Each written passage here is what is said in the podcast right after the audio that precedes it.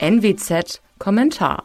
Olaf Scholz leugnet natürlich jede Verantwortung im Wirecard-Skandal. Das ist politisch geboten, glaubwürdig ist es nicht. Der Kanzlerkandidat der SPD illustriert vielmehr, dass er eine schwierige Personalie ist. Als Finanzminister zuständig für den deutschen Bankenaufseher BaFin schöpfte er keinen Verdacht, als seine Beamten das Unternehmen mit Samthandschuhen anfassten.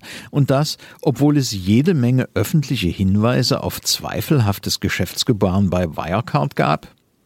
Mehr noch, der Minister nahm es tatenlos hin, als seine Leute so aktiv wie massiv ihre schützende Hand über die Betrügerfirma hielten, indem sie ein Leerverkaufsverbot verhängten.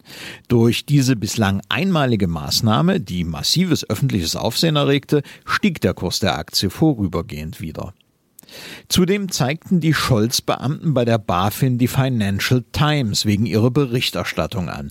Das Blatt hatte über Scheinumsätze bei Wirecard geschrieben. Es gab massiven Medienrummel auch um diese Angelegenheit.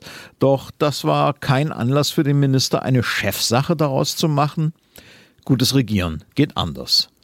Sollte also jemand Kanzler werden, der trotz tausender Beamter im Ministerium und jeder Menge Warnungen den schlimmsten Wirtschaftsskandal seit 1945 nicht bemerkt haben will, wohl lieber nicht. Mein Name ist Alexander Will, bitte bleiben Sie uns gewogen. Sie hörten einen Kommentar der Nordwestzeitung.